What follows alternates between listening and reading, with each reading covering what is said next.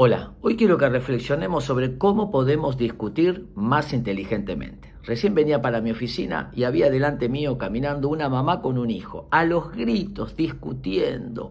Uno decía una cosa, el otro decía otro, y se gritaban y se retrucaban, y casi era imperceptible poder ver qué decía cada uno. Primero, escuchar más, hablar menos.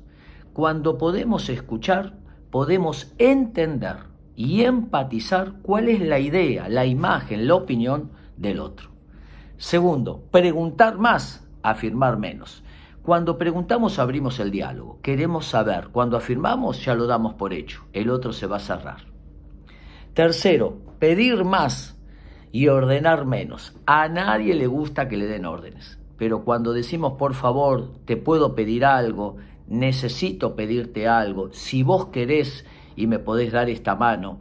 Pedir abre el diálogo y el respeto hacia el otro. Y lo último, validar más, descalificar menos. A nadie le gusta ser descalificado. Todos tenemos un cartelito invisible que dice haceme sentir importante. Escuchar más, preguntar más, pedir más, validar más. Algunas herramientas sencillas de sentido común que nos pueden ayudar a que cuando tengamos diferencias, porque las discusiones son normales en la vida, son las búsquedas de acuerdo permanente, podamos hacerlo un poquito más con inteligencia emocional. Espero que les sirva.